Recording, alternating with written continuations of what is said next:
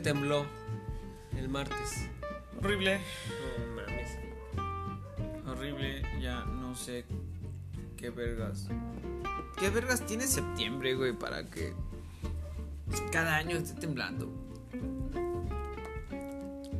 Y lo, lo peor de todo es, es que cada septiembre, o sea, sin, sin, y, y no, no son otras fechas, Antes me acuerdo que en el 2012 le hacíamos puro mame a que, ah, está temblando, se va a acabar el mundo, la chingada. ¿Te acuerdas que sí tembló?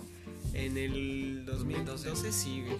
Sí, tembló, pero se empezó a temblar desde que inició el año y todo el, en todo el año creo que estaba, estuvo temblando, güey. Fue extraño. Y un año muy complicado. Y si los medios se equivocaron y, en vez- y el cabrón que puso el 2012 en la piedra del calendario maya era disléxico y puso 2012 y no 2021. No lo sé, güey. A lo mejor 2022. No, porque es disléxico, no pendejo. ¿Cómo están, amigos? ¿Escuchas? Hoy.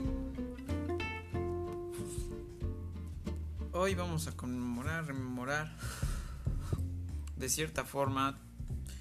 Pues vamos a tomarnos un break de tanto pensar. Sí, porque hemos sido muy intensos con nuestros análisis últimamente.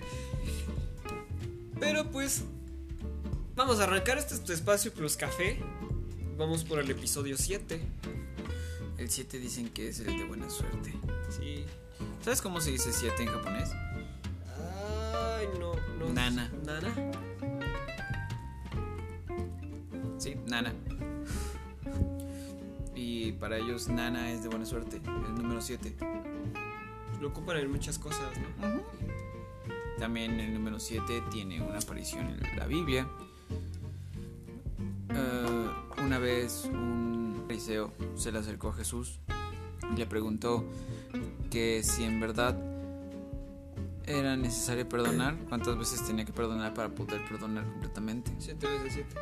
7 veces 7, exactamente, esa es la respuesta de Jesús. Pues relativamente los, este, los sacerdotes te dicen, pues es siempre, güey. siempre perdona, siempre da disculpas, siempre hay que estar, este, pues, a la, a la tentativa de estar perdonando, ¿no? ¿Qué otra, qué otra relación tiene el 7? Y el 7, Canal 7, ah, no es cierto, este, Patrocínanos Azteca. no Por lo favor. sé, 7, 7 las casas que se visitan en, este, en, este, en Semana Santa. Jueves Santo se visitan 7 casas. Cierto. Para los que no son muy adeptos a, a la a la tradición cristiana en México, en Semana Santa, en los pueblos chiquitos como en el que vivíamos, se hacían las visitas a las siete casas eh, y se leía una parte del, de la última cena, Ajá, la última el cena. fragmento de la última cena. Es algo interesante. es- Eh, Hay, hay- hay lugares en las que ves que nada más tienen así como este puestos, ¿no? Ves que en histórico tienen así sus puestecitos. Ajá. Pero en Santana es este es diferente, como hay una iglesia por cada esquina. Sí, también, es divertido. allá, allá- allá vas a cada iglesia y te dan tu pan y que la bendición, agua bendita y la chingada. A mí me gustaba ir porque el jueves santo muestran a Jesús encarcelado en la mañana. Eh, ahí en Santana hay un una figura de, de Jesús sacramentado. Bueno, no sacramentado.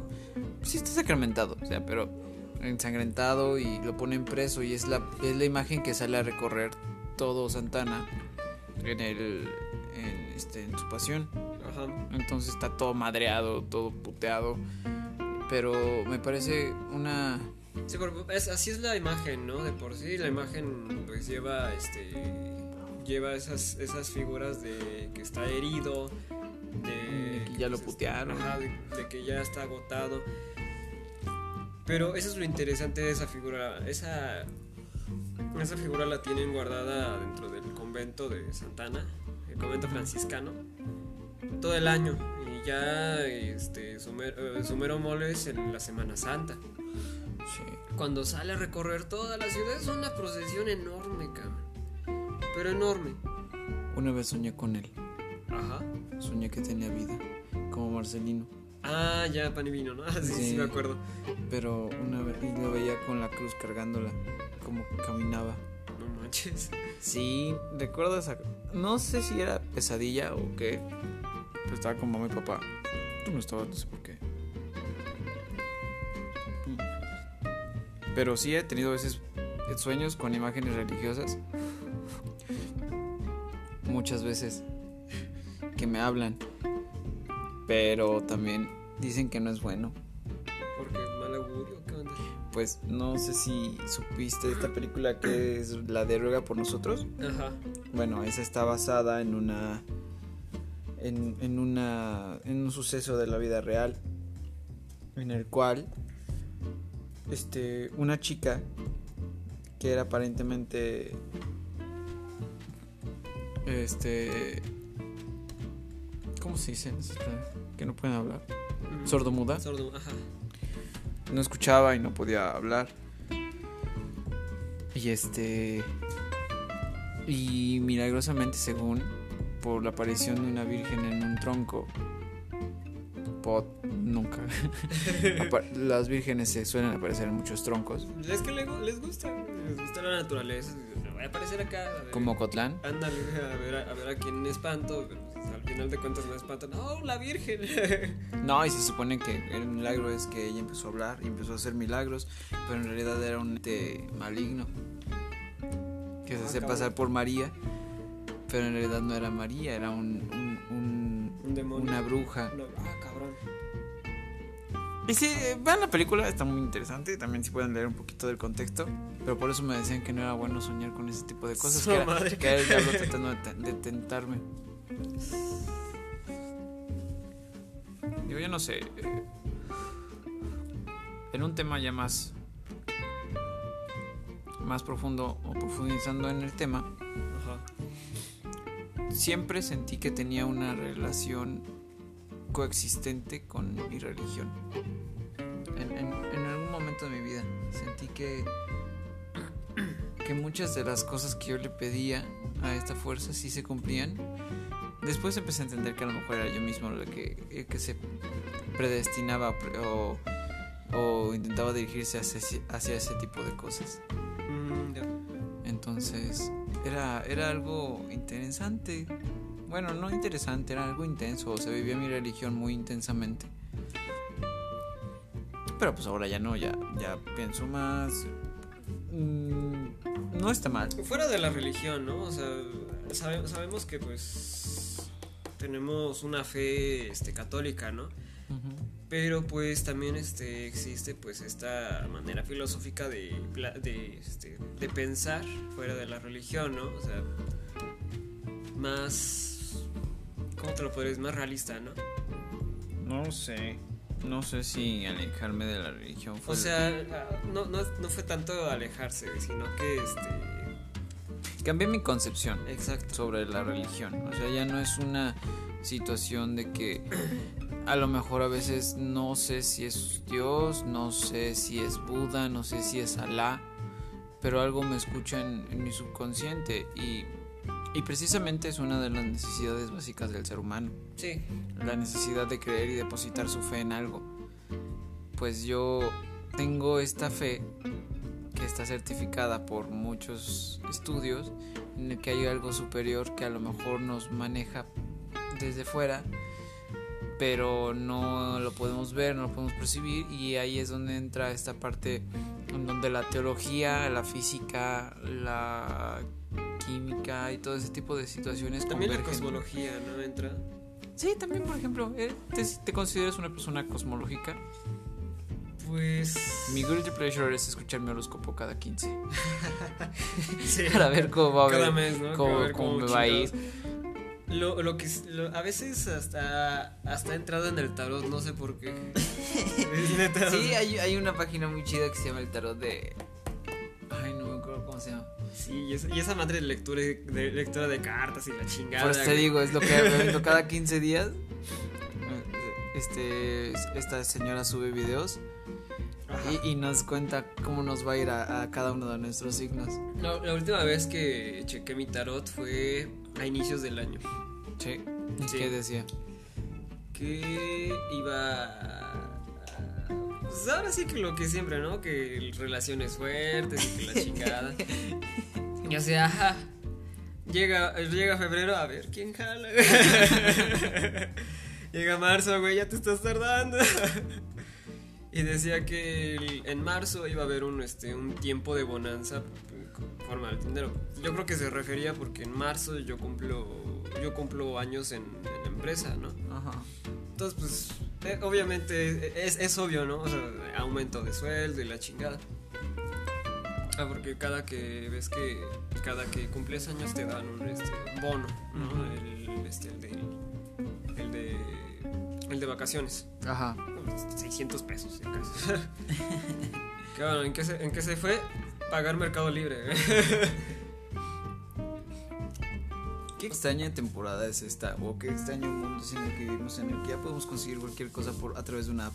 No, es, es, es magnífico, ¿no? O sea. Es más, o sea. Si ustedes se han puesto a buscarle, Mercado Libre tiene su mercado crédito. Sí. Y pues es este. Es con lo que he endeudado últimamente, ¿no? Es, Coppel chinga tu madre, güey. Yo voy a Me endeudarme con Coppel. Mercado Yo me voy a endeudar con Mercado Libre, güey. Y es divertido, ¿no? Porque ahí fue donde conseguí mis últimas cuerdas y este le cambié cuerdas, busqué este aceite de limoncito para mis guitarras. O sea, todo cookies, ¿no? Y ya eh, compré mis audífonos, este, compré tu regalo de cumpleaños, güey. O sea, es, es, es ventaja y a veces desventaja, porque pues al final de cuentas no deja de ser un, un, este, un crédito y no deja de ser una deuda para ti. Claro. Pero me refería a este hecho de que ya cualquier cosa por una app la puedes conseguir. Exacto. Y, y es magnífico desde que apareció, porque Mercado Libre llegó a su auge antes que Amazon, ¿no? Pues Mercado Libre reforzó su auge a- debido a la pandemia. Debido a la pandemia.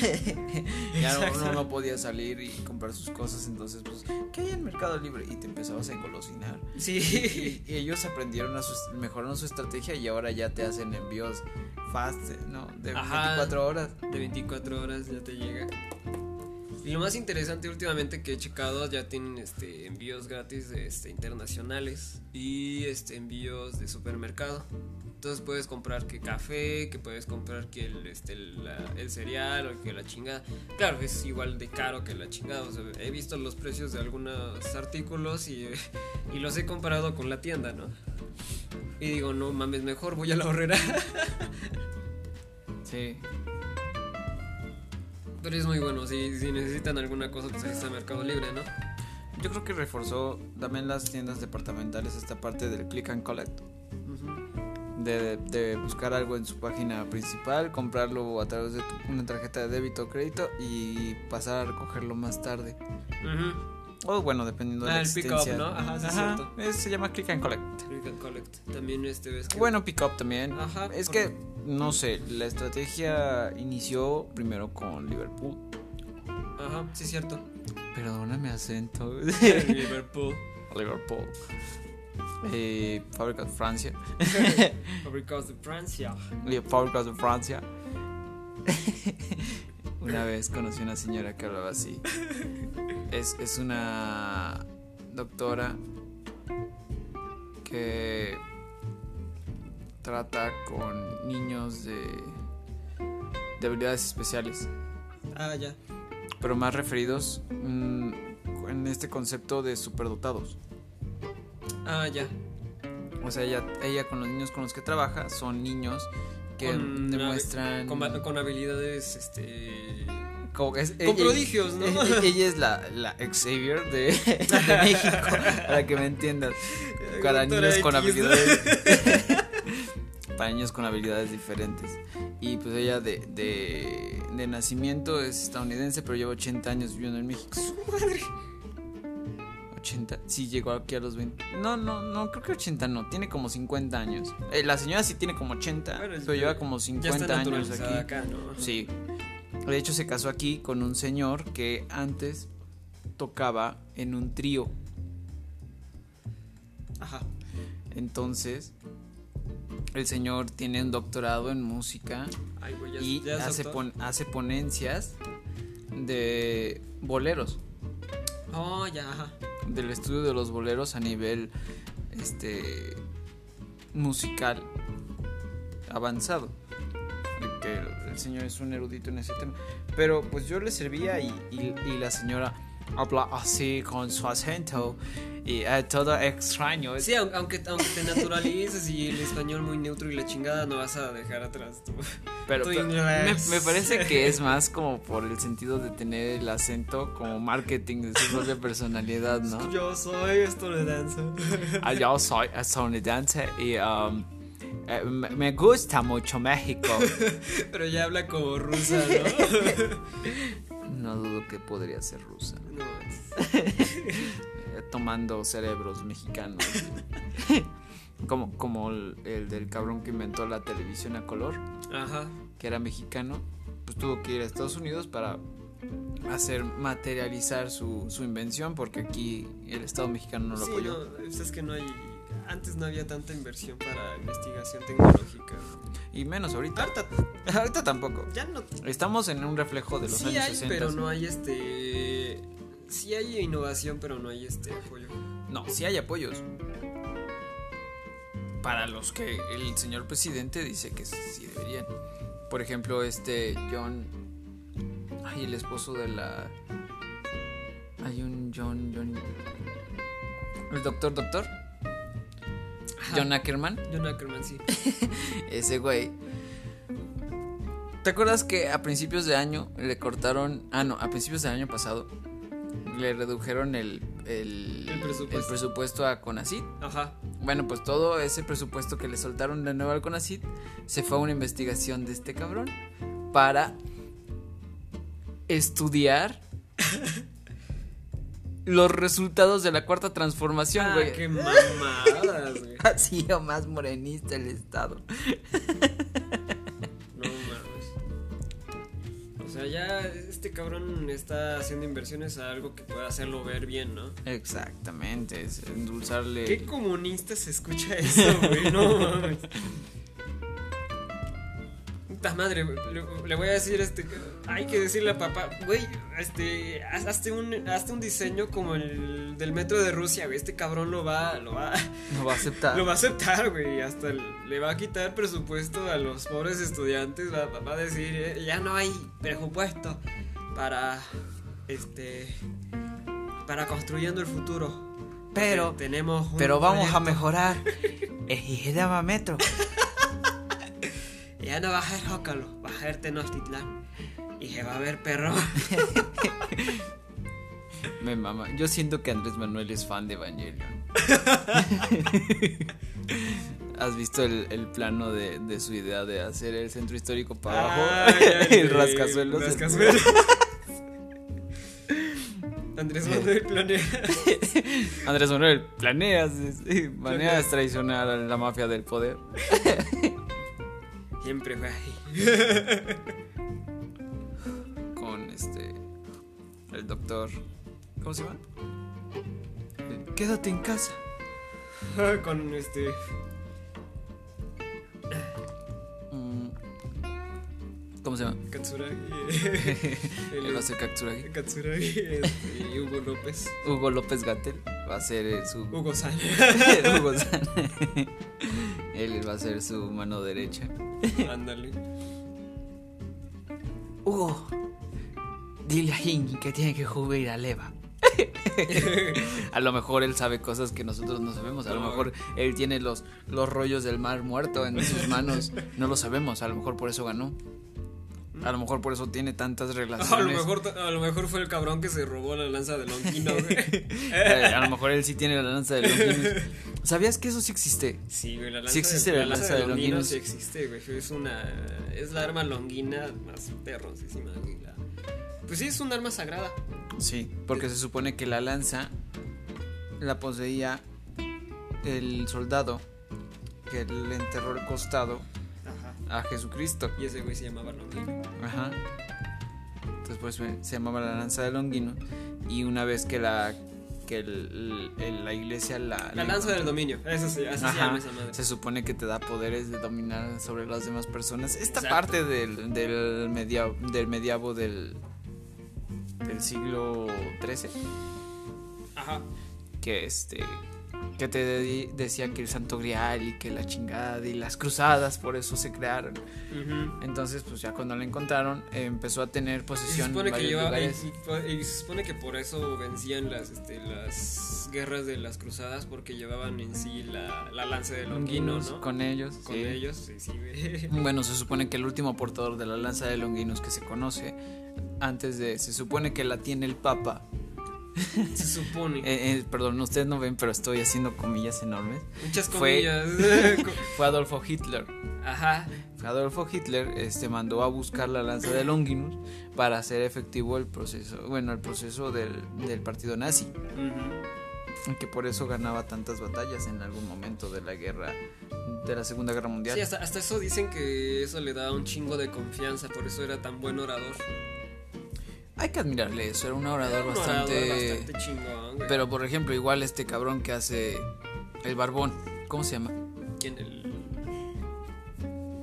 ¿Qué hacía? No, ahora sí que. Eh, El que te dice, el que te enseña barbones. cómo ser este emprendedor, el que es youtuber y que tuvo un, un Diego tal, Diego Raz, algo Ah, el, así. el jefe Diego, ¿no? No, no, no, no, no, no, ¿verdad? no, el otro barbón. El otro barbón. No, el que se supone que te da pláticas de este cómo aumentar tu autoestima y Ah, cómo ya. ser empre- emprendedor y, y, y las Inversiones y la inversiones y la chingada. Entonces, este, pues ese güey también es muy buen orador y maría un chingo de gente. ¿Alguna vez te este tipo de sectas? porque yo les llamo sectas porque esos son.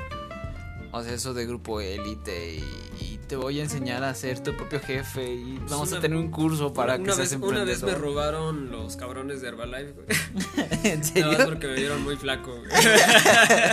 ¿Cuánto compraste, idiota? O sea, no, no, no, yo no compré nada, yo solamente era oídos, ¿no? Nada más porque la, la chava que me habló estaba bonita.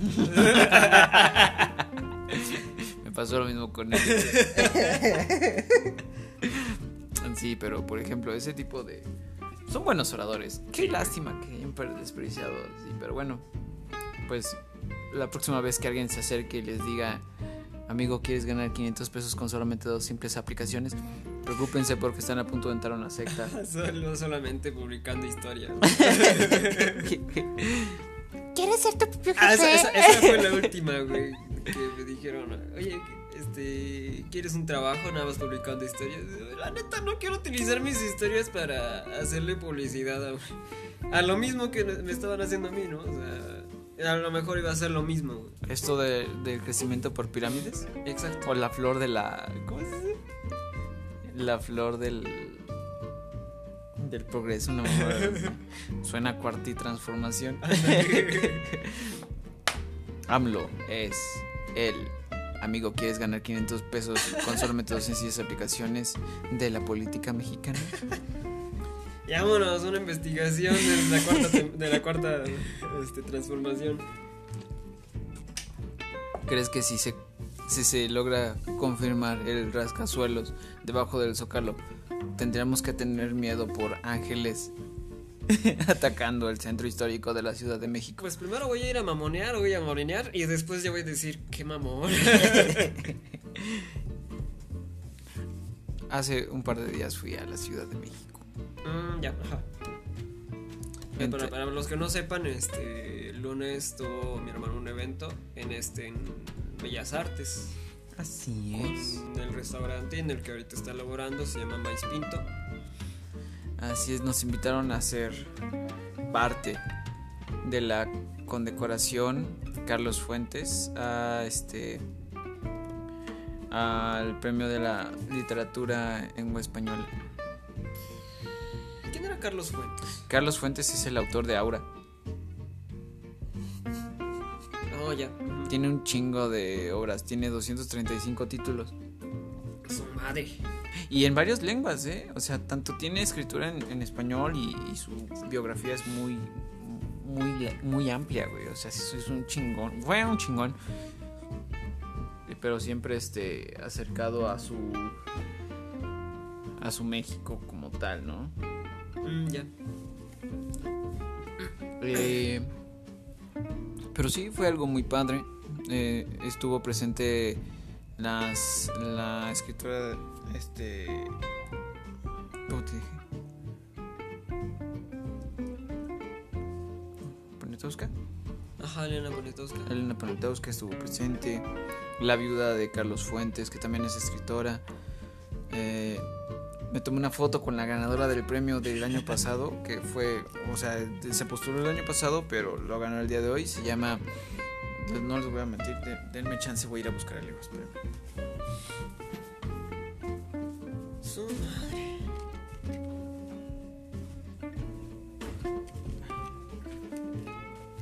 Yamela El Tit. Es una escritora chilena a la cual le envió un caluroso saludo. La verdad es que se comportó muy buena onda al tomarse una foto con nosotros. Digo, pues somos parte del staff en Sí. realidad. No, pero este. Pues el, esa idea de que fue un evento a puerta cerrada, con muy poca gente. Sí. Nosotros nada más llevamos servicio como para 20 personas. Entonces no fue mucho. Ah, ya. Pero fue algo muy bonito.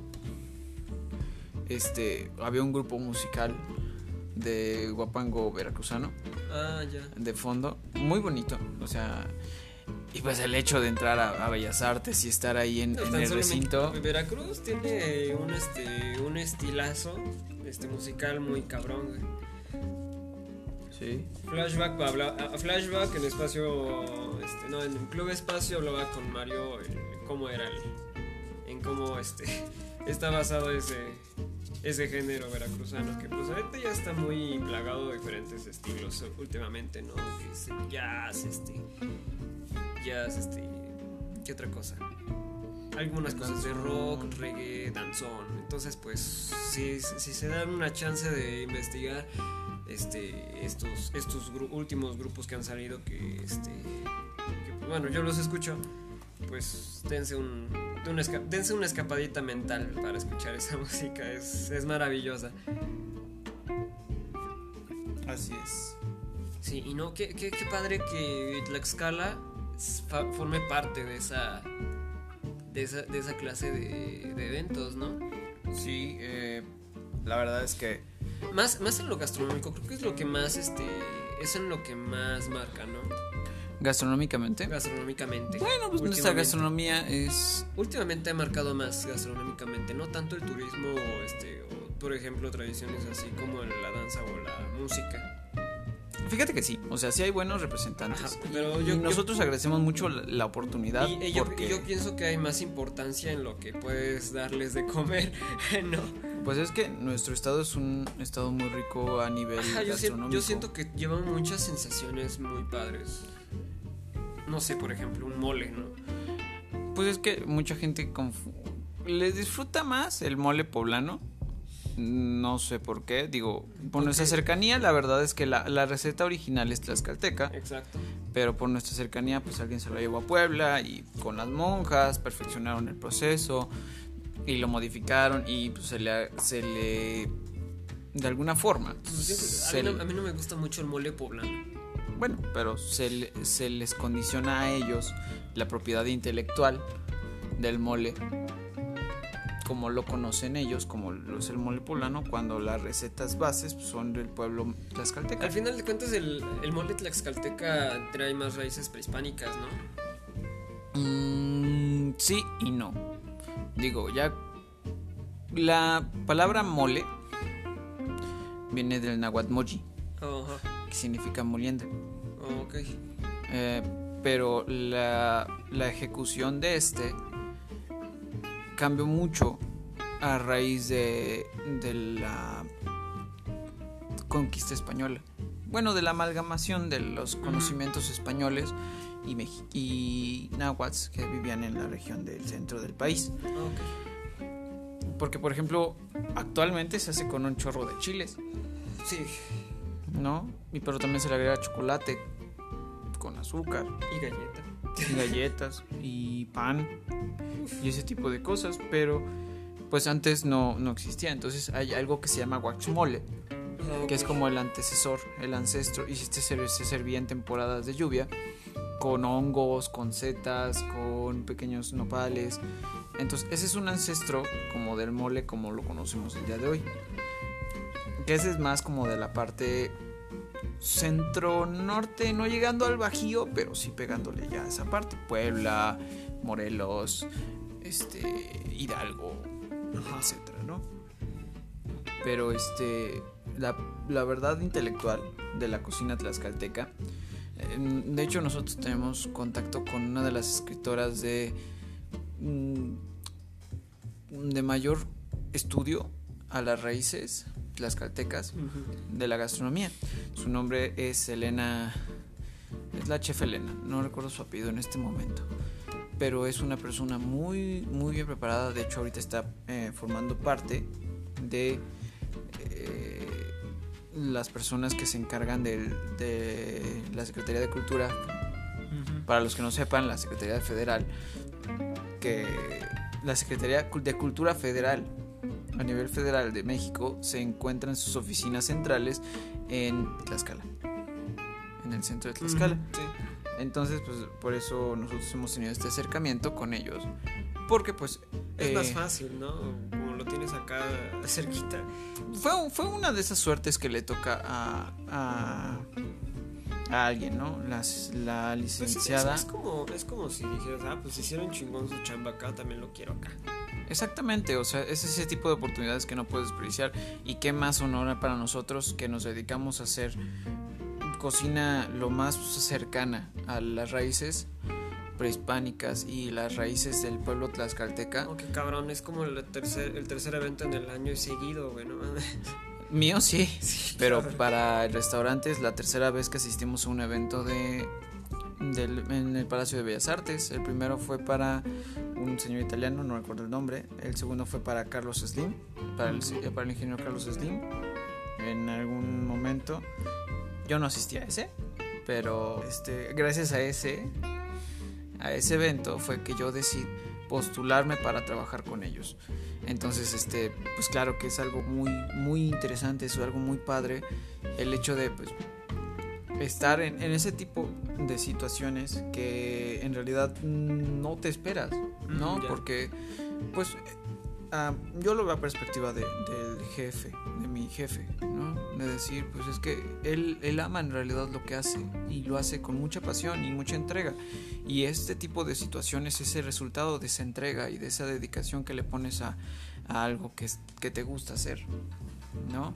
Y pues en general, tú lo sabes, yo no soy muy, muy consciente de la verdadera herencia de nuestros antepasados tlaxcaltecas porque no hemos tenido ese Sí, tipo no, de educación. Todavía, todavía, es- todavía te falta investigarle un poquito.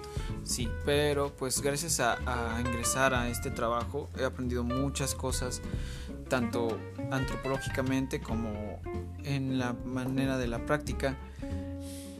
Y por ejemplo, en este evento, una de las cosas más padres que tuvimos fue el, eh, maíces de Ixtenco, Mm, ya. tanto como de manera ornamental como en un sentido de preparación.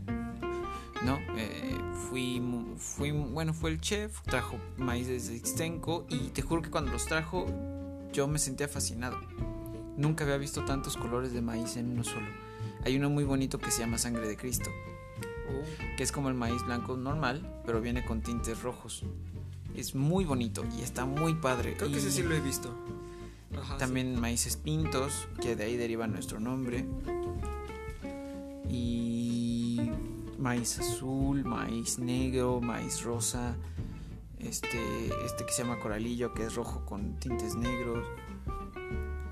Eh, Es, es, Ixtenco es muy rico en su producción, también hacen habas, por ejemplo, también siembran cacahuate, siembran este, pepita. Hay, hay unas chiquitas, unas pepitas chiquitas de calabaza que se llaman chinches. Mm. Entonces es, es algo muy padre el poderse acercar con los productores directamente y conocer sus procesos. Fue algo muy padre, es, es algo muy divertido. Aprendí a nixtamalizar.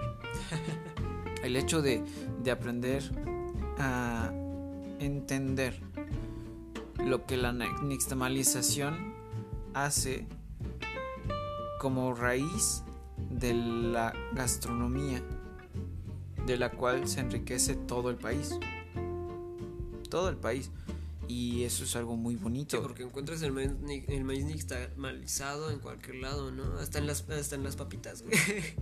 Sí, o sea, por ejemplo, pues los fritos son tortillas de Son maíz. tortilla de maíz nixtamalizado. Eh, los toto- maíz tostitos. nixtamalizado.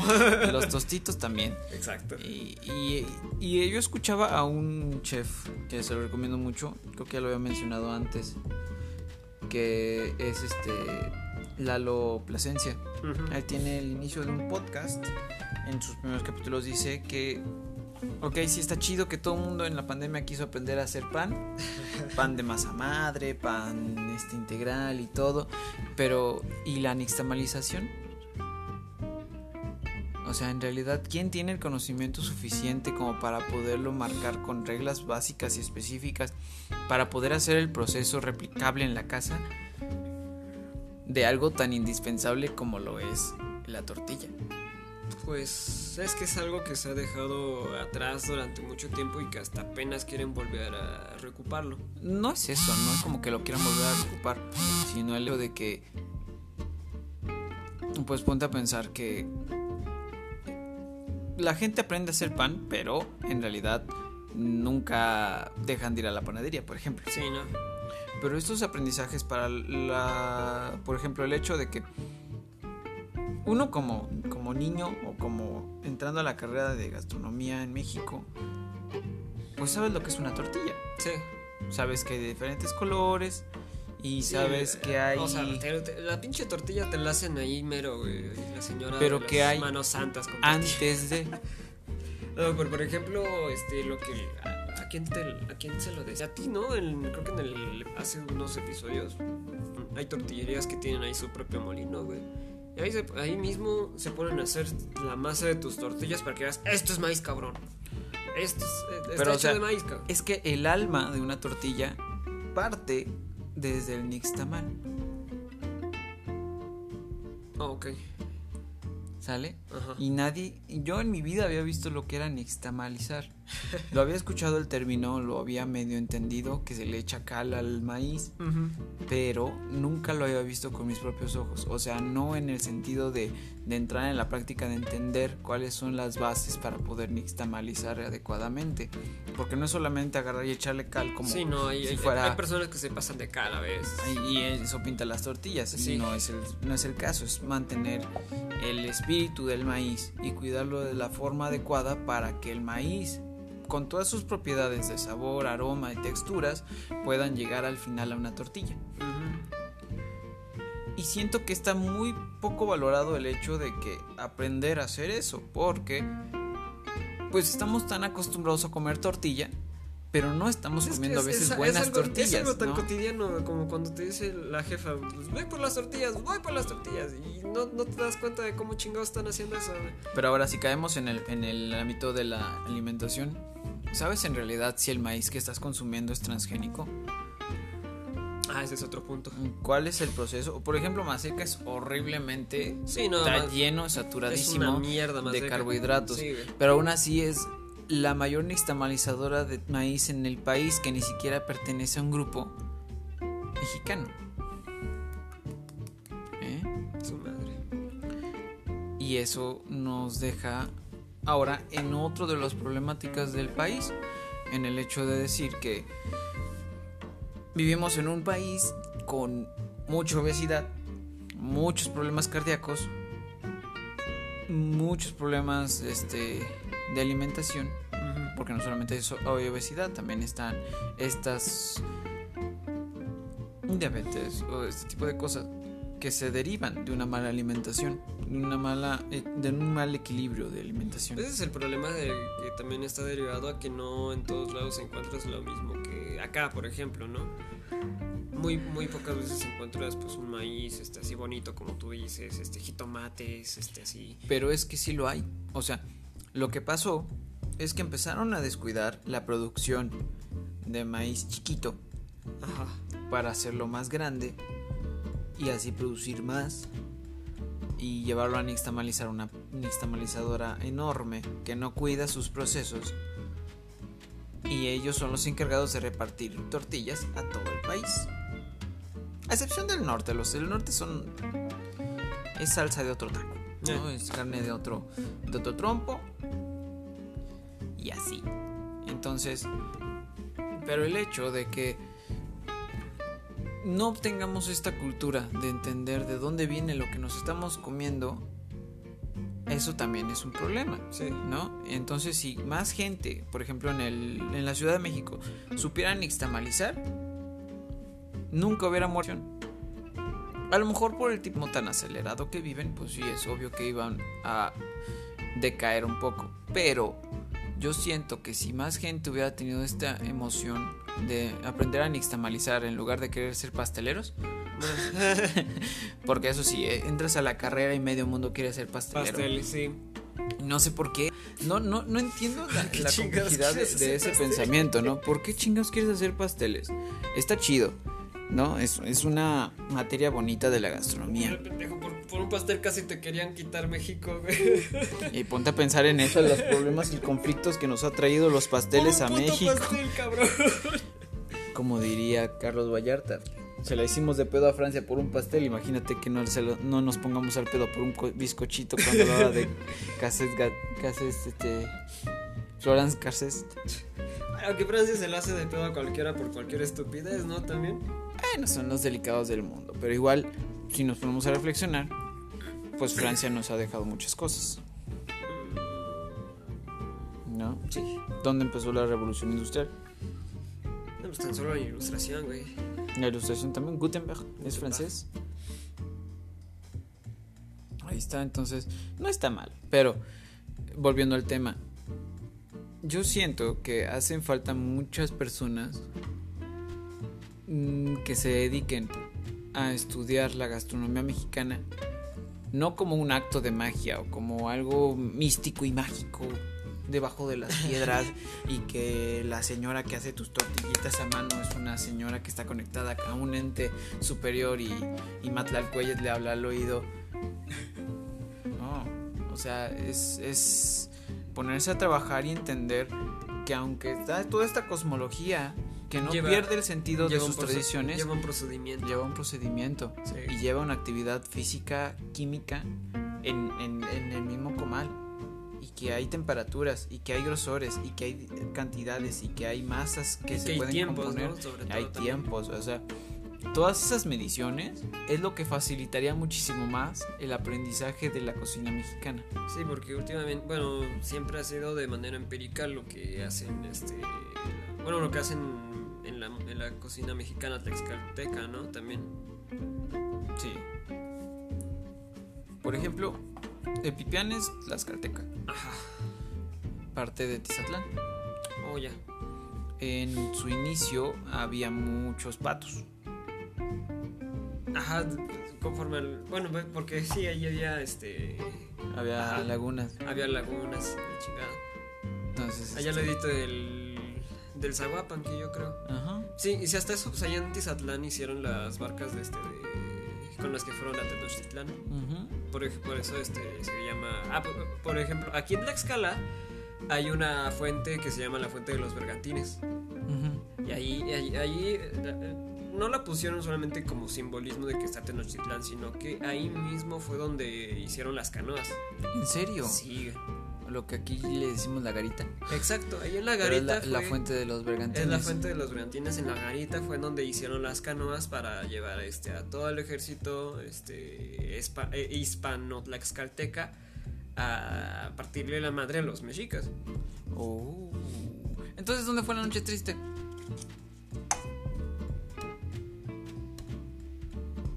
Fue cerca de Tenochtitlán, no sé, ¿Texcoco? no, güey, ya no me acuerdo bien. ¿Tlalpan? No, no, ándale. En, en- en- en- No, si, si, si tengo si tengo el documento bien, lo tengo en Facebook. Si lo tengo se los paso por la página. Muy bien, Para que, lo- para que se informen también. Y se los voy pasando por ahí. Sí, la verdad es que, bueno, ya volviendo al tema, ya después de ponerme intenso en esta parte, sí es una de esas oportunidades que a pocas personas le van a tocar vivir. ¿no? Sí. Y el hecho de que pude entrar y apreciar la majestuosidad del, del Palacio de Bellas Artes, que digo, una vez ya terminada toda la camotiza que nos tocó, tuve un tiempo de reflexionar. El palacio estaba vacío, nosotros estábamos este, recogiendo nuestras cosas y tuve el, momento de poderme parar enfrente de la puerta que da eh, al, al acceso principal a la sala de conciertos. Es bajo la cúpula central. Ahí donde se presentó Juanga. Sí. Eh, Ju- Juanga es el mayor exponente que ha ido más veces al Palacio de Bellas Artes, que yo recuerdo. Sí. Entonces, este, pues tuve ese momento de reflexión, de ver las, de ver los ornamentos, de ver todo el mármol que, que está adentro, o sea, es, Un castillo, básicamente. es un palacio. Y el hecho de, de ver, siempre lo vimos desde afuera, ¿no? Y es uno de los eve- este, lugares representativos de la Ciudad de México. Pero el hecho de ya no visitarlo como turista, sino de que te invitaron a participar a una condecoración ahí y de que te tomas ese tiempo de poderlo ver en toda su majestuosidad y de que jamás pensaste como, como niño, o más bien en algún momento yo lo imaginé. Y se lo decía mucho a mamá, es que en algún momento yo quiero estar aquí, en Bellas Artes. Ya sea por la danza, por el piano, por mi carrera, porque antes quería ser arquitecto. Y hay ciertos este, eventos ahí de arquitectura, porque pues, es un monumento a la arquitectura del... del... Ah, Tenía que poner pausa, Sí, disculpen, sí. un Disculpen momento. un momento. Regresamos, chicos.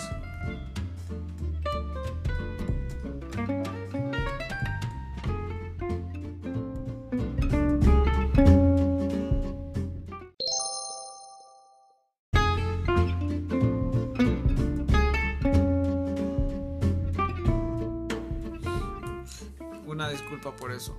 Prometo no volver a dejar que mi. Chinga. ¿Qué estaba hablando? No sé, güey, también se me fue el pedo. Pero yo creo que para la próxima dejas avisado en Facebook o en Messenger. Voy a grabar. Voy a estar grabando Espacio Plus Café. No estén chingando. Ah, perdón, es que no saben lo que pasa aquí en esta cabina de audio. Ay, ¿qué le estaba hablando? Estabas hablando sobre Ah, sobre el palacio. el palacio, sí. Entonces pude pararme ahí debajo y ma- mm, maravillarme y ponerme a pensar que todo eso tiene desde el porfiriato. ¿No? Y decir, Gracias, papi Porfirio, por esta belleza. cabrón, es de las cosas más padres y bonitas. Nos pudieron dar acceso a conocer la, la sala principal, donde estuvo parado ahí Juan Gabriel cantando con todo su mariachi. No, sé, no fue donde se cayó, ¿no? ¿Verdad? No. No, pero es algo muy padre, ¿no? O sea, ¿cuántos cuántas personas conoces que te digan, "No, es que me voy a ir a trabajar a Bellas Artes un, un día"? Me invitaron a un evento en Bellas Artes. Mames. Nulas, cabrón. Y a nosotros, bendito sea el Señor o lo que sea que nos esté cuidando, nos invitan porque les gusta lo que hacemos, ¿no? Y, y es la parte más bonita de todo esto. Que no solamente nosotros amamos lo que hacemos, sino que también las personas se ven reflejadas en ese amor. Y es algo muy padre. Sí, plot twist, la talavera es de la escala. También es de Tlaxcala. Pero es esta parte de...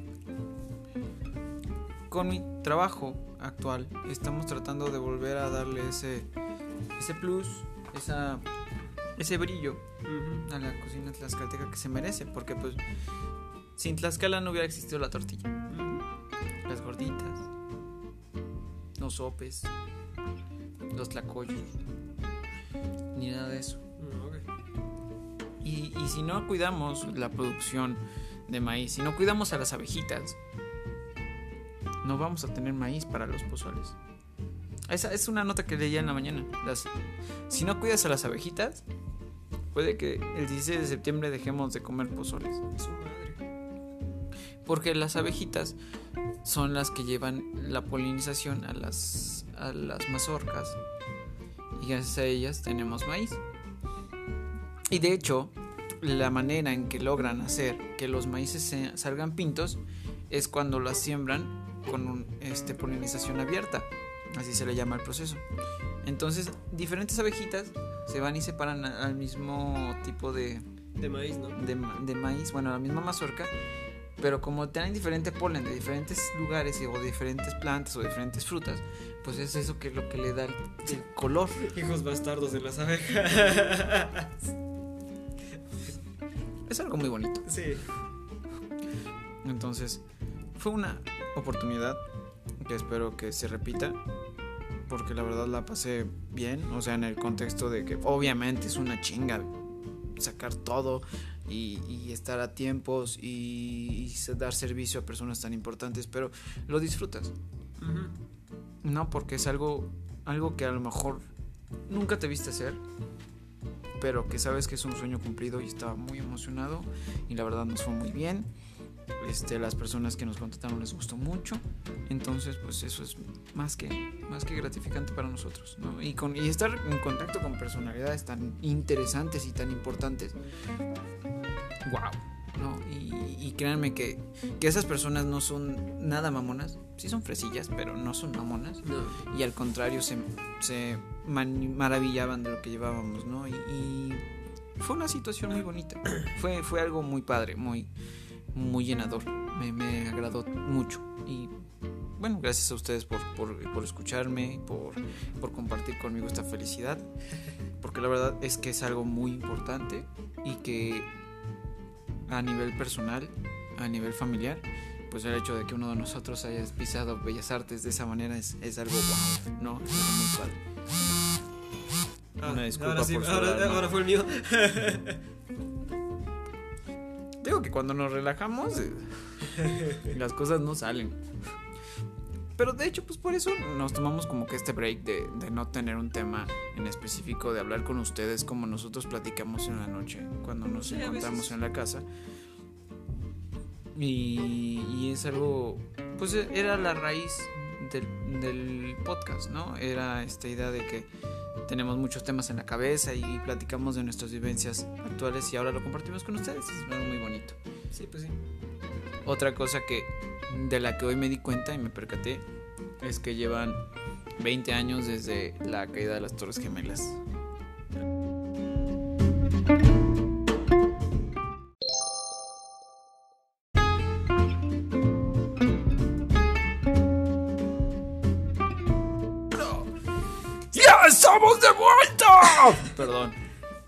Disculparán ustedes todas las pausas que hemos hecho en este programa. La verdad es que nos lo hemos tomado muy a ligera el día de hoy. Eh, Se siente un poquito la flojera en nuestros cuerpos, pero es que de verdad estoy exhausto. No saben cuánto.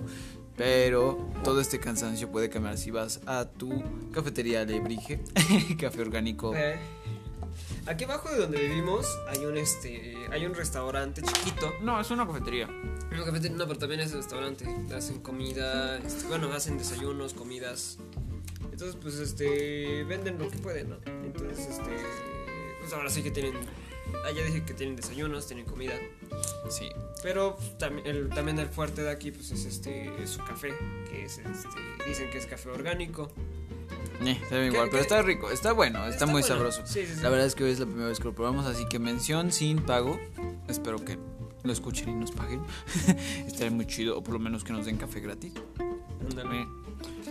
No creo que le pierda mucho. Pero bueno, el punto es que está muy rico. Si son de la parte del centro de Tlaxcala, ellos se encuentran a- en la avenida, no, en la calle Hidalgo, Ajá. que cruza con la 20 de noviembre. Están enfrentito de del Villar 8, bola 8, casi a un costado del gimnasio Eros. Eh, es muy buen café Está y está bonito y la chica es muy atenta y linda. Sí. Bueno, y ya volvemos. Estaba hablando de que este año se cumplen 20 años. 20. ¿De qué? 20 de la caída de las Torres Gemelas. No puede ser, Dios mío. No, lastimosamente el mismo tiempo en el que volvió a resurgir el talibán. Sí, Lastimosamente. sí, de hecho, Entre las últimas... 20 años, 20 años no le bastó No, pues ahorita- al mundo para poder superar lo que Al Qaeda hizo y destruir a Al Qaeda y al Talibán. Y perdieron. Lo, lo peor de todo es que ahí siguen. No, o sea, y es, es muy interesante porque dejaron pasar todo este tiempo para A las sombras, a las esperando. sombras, esperando y, y volvieron a tomar este El de poder. Afganiza- Af- Afganistán sin ningún problema. Dicen que para tomar la capital este, no detonaron ninguna, ninguna pistola, ningún arma, ningún AK. Güey, eh, les da miedo, güey. En cualquier esquina un cabrón dice, ¡Ah, la base, a la madres! Y explotan. Esos güeyes explotan ellos mismos. No, la verdad es que en, en, contrapun- en contraposición de la postura cualquiera que sea, 20 años es un chingo de tiempo. Pues sí. Yo no puedo, yo la verdad aún no entiendo cómo es que he vivido 20 años de historia actual con todo esto. O sea, el mundo sí, sí ha sido recio con nosotros. Cañón, con esta generación triste. No sé, siento que el mundo está en cambiante. Sí, güey. Tú hace 20 años ni siquiera, no, ya existías, pero Ya no existía. tenías ni idea de nada. Yo recuerdo que esa, esa situación, a lo mejor, digo, e- era muy chico. No, tenía cuatro años cuando sucedió. Sí, pero era noticia global, güey. Exactamente. Y la gente se acongojaba. Y lo que brillaba más era el trabajo de los cuerveros y rescatistas. Exacto. Y en ese momento, en ese momento fue como que dije, ah, quisiera ser bombero. pero pues eh, ya vieron que no funciona así. Pero bueno, el punto es que sentir tan lejano y a la vez tan cerca un evento así es como no sé, hace 10 años estaban bailando la catedral con unos este unos proyectores y este año tenemos unas maquetas de Tenochtitlan en el medio del zócalo de la Ciudad de México, ¿no? Verga, debía haber ido a verlas. Ojalá hubiera dado tiempo, pero estaba lloviendo y quedé en tormentón ese día. Además ya estaba muy cansado. Eh, Muy, muy, muy cansado. Pero bueno, yo siento que cuando esto avance más y nos toque a nosotros dar fe y veracidad de, de las situaciones actuales, vamos a sonar como los viejitos. No, es los viejitos hab- hablando de la guerra, ¿no? Abuelo, ¿qué es el S11? ¡Ayuda! ¡Al Qaeda! ¡Al Qaeda! Talibán. Hace 10 años que no escuchaba ese nombre. 20 años de no escuchar tu nombre, Talibán. Sí, no, pero ya fuera de coto, pues. Sí. eh, en ese entonces sí era. Algo muy. Bueno, un tema muy. Muy, muy fuerte. Es un tema muy fuerte. Claro, es como si aquí vinieran a aventar, no sé, un grupo terrorista y explotara la torre latinoamericana. O sea, le- las Torres Gemelas eran el emblema del centro de Nueva York, que estaban al lado de Central Park, a unos metros de Times Square. ¿No? Y, y no fue el único ataque, también fue uno al Pentágono, Pentágono y uno que no. se fue desviado. que alguien. No, no sé, ¿alguna vez has sabido quién lo pudo desviar? Un pasajero casual. No de esos de los que, pues. Se va, va a ser mi última voluntad, me voy a hacer el héroe. Pues, bueno, le funcionó. Le funcionó. el- Gracias a ese héroe por no destruir otra cosa. heroico. Siento que todos hemos tenido ese momento de acto heroico. Mm, Por ejemplo, al cabrón que se zumbaron en la combi. Ah, ya. Estaban tan hartos de decir, ya, está, está hasta la madre. No que muy león, no que muy león. Y se lo putearon, cabrón. Hace un año de que pasó esa pendejada, güey, ni cierto. No, y ese cabrón se lo zumbaron bien a gente y todavía lo dejaron sin ropa, güey. La calle. Y el otro güey, no, ya, ya, por favor, ya. ¡No les quite nada! En otra de las efemérides del día de, de hoy, que se está grabando este, este capítulo, es el 9 de septiembre. ¿Qué se celebra el 9 de septiembre? 9 de septiembre, pues. Vamos a googlearlo. Se celebra el 9 de septiembre. Era este. A ver, escuchen con nosotros. Busqué nosotros, pero no está disponible o no se puede reproducir en este momento. Ok, Google. Aquí estoy. ¿Cómo puedo ayudarte? Efemérides del 9 de septiembre. Esto es lo que encontré en la web. Mm, Ok, dice... mm, a ver. Día Nacional de Conmemoración del Holocausto. Su Según madre, sí es cierto, güey. Día Nacional de Conmemoración del Holocausto. Güey, no mames. Qué turbio, cabrón. No seas cabrón, güey. Y, yo- y tú haciéndome recordar, no mames, no. Eh, eh, cuando hablan de holocausto es la caída de en Hiroshima y Nagasaki. No, hablan de este de, de toda la operación nazi este contra el, contra los judíos. La persecución judía. Vam- Vamos a, a meter un poco de tema siniestro en esto, a ver.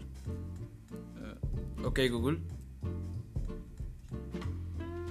¿Qué significa la palabra holocausto?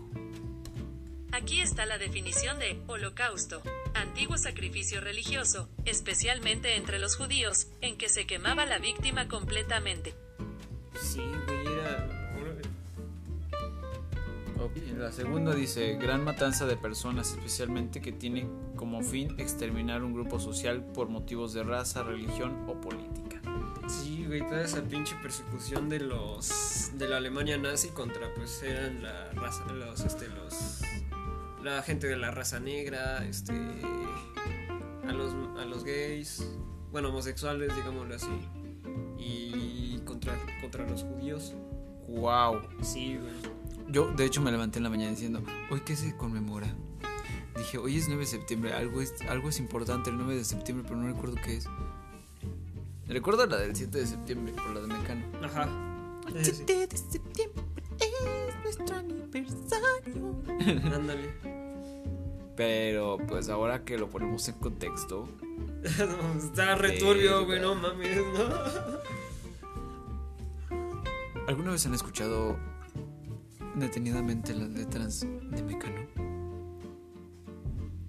Si es así, en, en la página, por favor, vamos a poner un post y vamos a, a pedirles, por favor, que nos compartan la des- el descubrimiento más turbio que hayan encontrado una- en una canción de Mecano.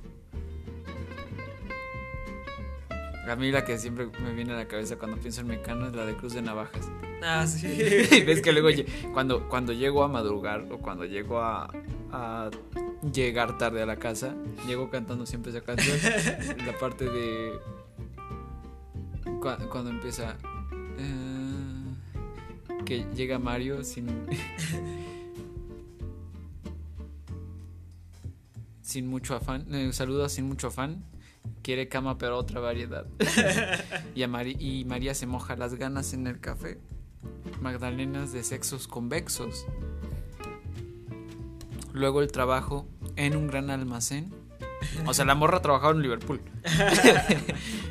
y si, de hecho, y si lo pusiéramos en contexto, es Mario trabaja en Michemix.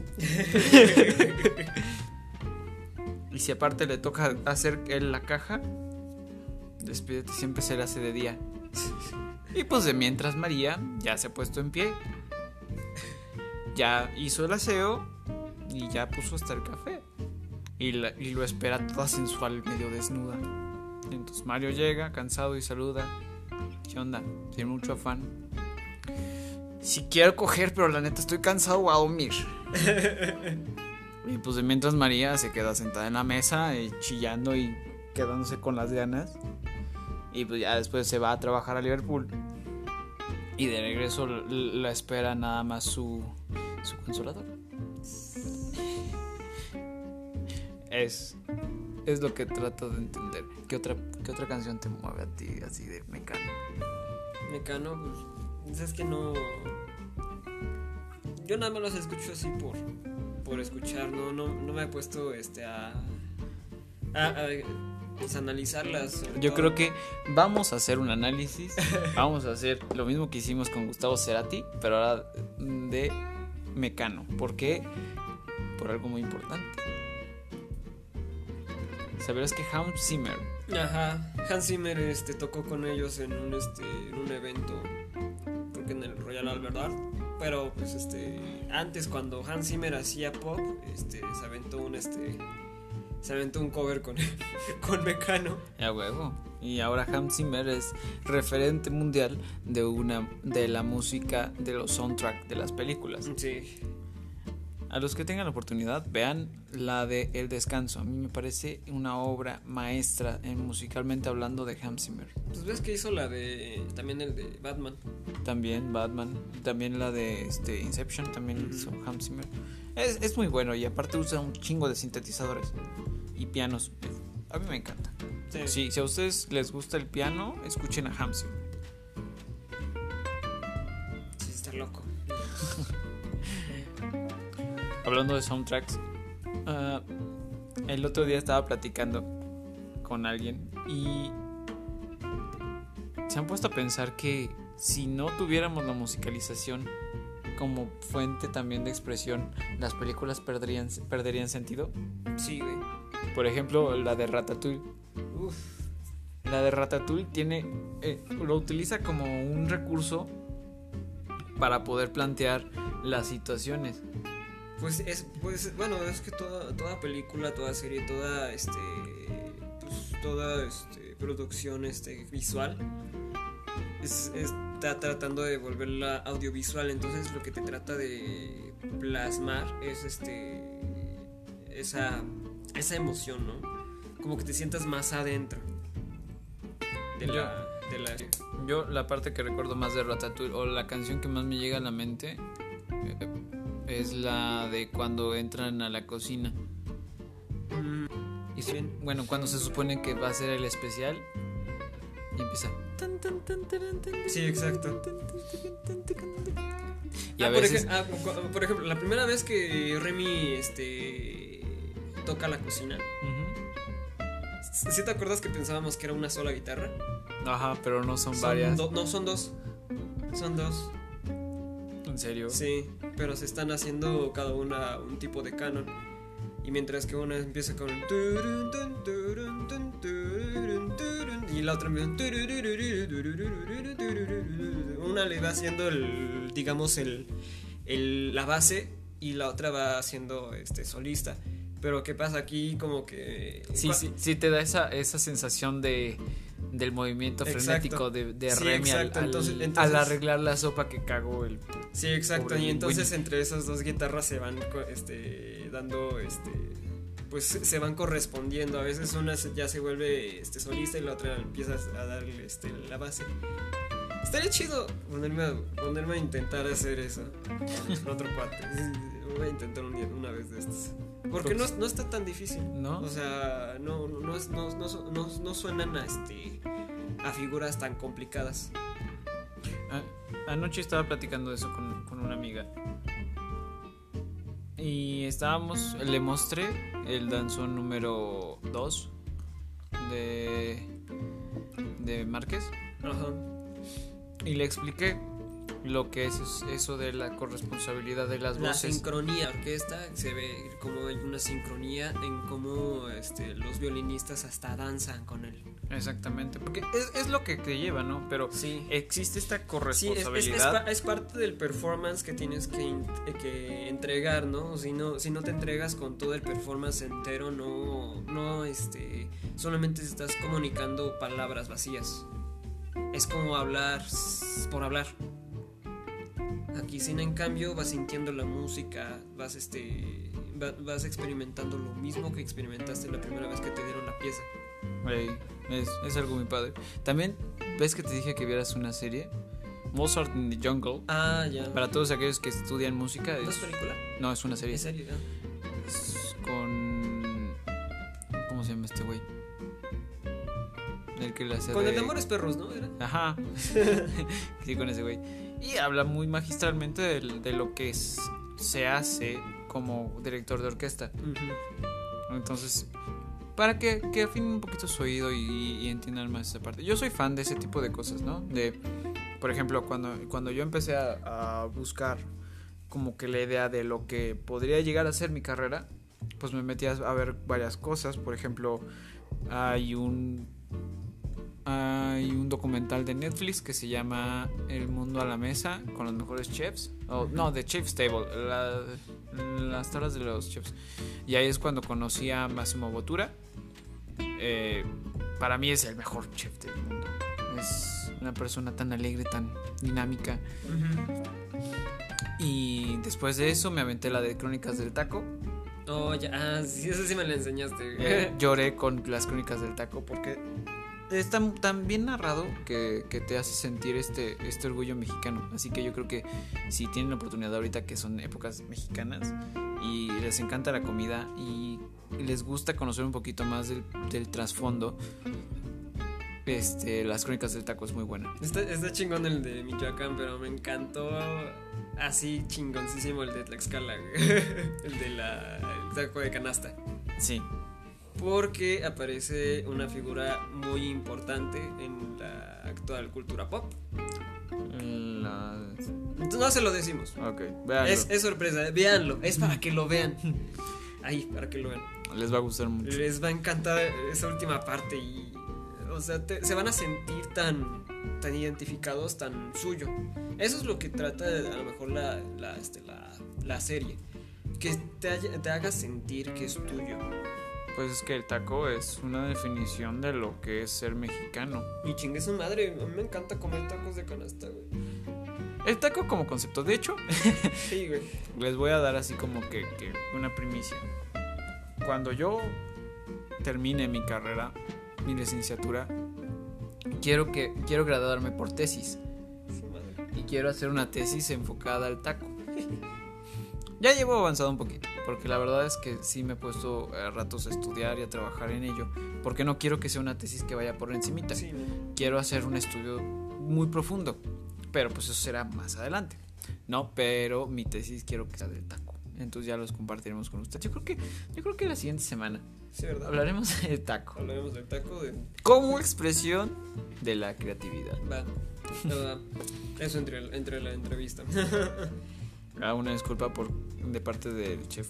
Eh, esta semana estamos muy atareados, entonces no pudo no pudimos concertar una, un punto de reunión para hacer la, la entrevista. Entonces, pues esta semana vamos a tener otra entrevista, ¿no? Sí. Pues la voy a dejar sorpresa, porque sí, te- sí tengo entrevista ya. Pero este la voy a dejar como sorpresa. ¿va? No, aquí de aquí. Pasando a otras noticias. ¿Qué vamos a comer el 16 de septiembre? el 15. Mm, ahora sí que lo que sea. Yo, yo, yo saliendo voy a ir por mis tostadas a lo mejor. O un pozolito. Un pozolito mexicano. Es extraño, ¿no? Ya no se siente. Otra vez volvieron a suspender las, Sí. las fiestas patrias. Por segundo año consecutivo. Todos ya estábamos en la, en la recta final del pinche COVID. Ya, ya estábamos as- así de decir adiós. No es cierto. Pero, oh, este, variante Delta nos empezó a joder otra vez. Yo digo que también fue culpa de las elecciones. Sí, ¿verdad? Pero muchas cosas. Es un asunto igual, es lo hablamos en un podcast, ¿no? Es politizar la pandemia y eso está culero. Así es, muchachos. Pues bueno, Yo creo que aquí los dejamos. El día de hoy fue un día de hueva, pero la Sí. verdad es que a nosotros nos gusta a veces hablar así de esta forma, ¿no? De solamente sentarnos y platicar y hablar de las cosas que nos han pasado. La verdad es que ha sido una semana brutal, pero no nos queremos dejar sin, sin programa, ¿no? Entonces, les agradecemos mucho el hecho de que todos se tomen el tiempo de escuchar nuestras babosadas. La verdad es que ah, para nosotros es un ejercicio muy padre. Aunque sabemos que a lo mejor no hemos llegado a los números que nos gustarían, pero vamos Ya, poco a poquito. Vamos poco a poco. ¿no? Y vamos rozando un poquito esa, e- esa expresión que queremos llegar a alcanzar con ustedes. Pero pues muchas gracias. Digo, esta semana fue más relax. No tratamos de... Esta semana no hay reflexión, así que hoy no. No tienen que pensar o quedarse despiertos después de escuchar el podcast. Sí, Felicidades. no, se que- los voy a dejar de, de descanso porque la verdad yo también estoy muy cansado. Sí, no, es, es más, el 13 de septiembre nos avienten. Esperen al 15 y ya. Ya denle el, el pozolito a su pareja y. Para que nazcan el, el 14. Para que les caiga atrás. para que puedan nacer eh, sus hijos el 14 de febrero. No, la verdad es que muchas gracias chicos. La verdad es que han sido semanas igual un poco complicadas. Hemos estado corriendo los dos de un lado para el otro y es es complicado a veces coincidir un poco aquí, pero pues hacemos el esfuerzo de poder estar con todos ustedes todas las semanas. Y pues hoy es prueba de eso, la verdad es que no teníamos como un programa formulado. Les voy a ser honesto. Y, y esta era la idea original que teníamos. Sí. Porque pues las... Sentarnos de hablar a lo güey, pero pues también a veces hablar a lo güey no lleva ningún, este, ningún camino. Pero pues platicamos con ustedes. También los invitamos a, a comentar en la página si, si se pueden meter ahí en Facebook. Sí, les, les pasamos el enlace a, este, a, a mensaje de voz a Anchor y para que aparezcan aquí en el podcast. La semana pasada no se los envié, la verdad, sí me dio hueva. Pero esta semana, si gustan, que preguntanos, que, que Eh, la semana de la pregunta. Vamos a ver. Vamos a hacer una pregunta. ¿Qué significa para ti la libertad? va. Con, con esta conmemoración del 16, 15, 16 de septiembre, la madrugada del 16 de septiembre, donde inicia el proceso de independencia del país. Entonces, ¿qué es lo que significa para ti libertad? Así que en Anchor, Mm, Anchor, sí. bueno, Bueno, ahora sí que pas- pasamos el enlace de, de, este, de, de voz y ya este... pues, también pueden agregarlos por WhatsApp, ¿no? ah, no, ¿No? no es directamente con Anchor. Para, ah, bueno, sí. Sí, no, es que es- pueda ser descargable, pero no, sería mejor este, pasarlo por Anchor. Bueno, y ahí igual si quieren mandar algún saludo, si quieren ah, dar algún comentario, si les gusta, si no les gusta, nos, nos encantaría también escucharlos un poquito a ustedes, porque a veces sentimos que hablamos como... Sí, hablamos. Hablamos y hablamos y hablamos, pero no, no sabemos qué es lo que gustan de ustedes, ¿no? Ahorita, pues, pues, les reitero, estamos en la semana de. Bueno, en la semana, pendejo, en el mes de la creatividad. Pues también díganos cómo, cómo son ustedes creativos en todo el día, ya sea en la licenciatura, en su trabajo. Porque no solamente hay en el arte, ¿no? O sea, hay, momentos creativos en el trabajo, hasta en el trabajo, ¿no? Sí, En la que te, te- la tienes que ingeniar en chinga y te das cuenta que pues, estás siendo creativo, ¿no? Sí, durante todo el mes pueden compartirnos todas las maneras de- creativas que han sido ustedes o donde digan es que esto me pasé de creativo. Nosotros los escuchamos eh, y la verdad es que quisiéramos compartir más, más cosas con ustedes y que ustedes también compartieran y participaran en este programa porque pues al final de cuentas eh, era el motivo Sí, también. de poder expresarnos y que ustedes igual puedan encontrar un lugar donde puedan expresarse. Sí, Y- exacto. Y, pues, aquí tenemos el espacio, ¿no? Entonces, pues, este, para, para que pues, puedan también participar. ¿No? Tenemos la posibilidad de darles ese espacio, pues, este, su espacio plus café, ¿no? Este, Pues bienvenidos a los nuevos oyentes. Esta semana nos escucharon en Panamá y Honduras, la semana pasada. Estados Unidos también nos han estado escuchando. Así que muchas gracias, bienvenidos. Y bueno, Sigan ayudándonos a compartir para que sigamos realizando este tu espacio plus café. Y nos ayudan mucho, ¿sale? Entonces, pues esto es Espacio Plus Café muchas gracias y nos vemos la próxima semana ya con un tema. bien y con formulado. entrevista. Y con la entrevista a la mitad. ¿A mitad de semana va a ser la entrevista? No, yo creo que la incluyo. La incluyo en el programa. Ok, bueno, pues bienvenidos, muchas gracias. Cuídense mucho. Vacúnense porque ya están las segundas Las tandas segundas de, de vacunación. Y pues aquí nos vemos la siguiente semana. Pasen chido, sigan tomando café y nosotros nos saludamos la próxima semana. Bye.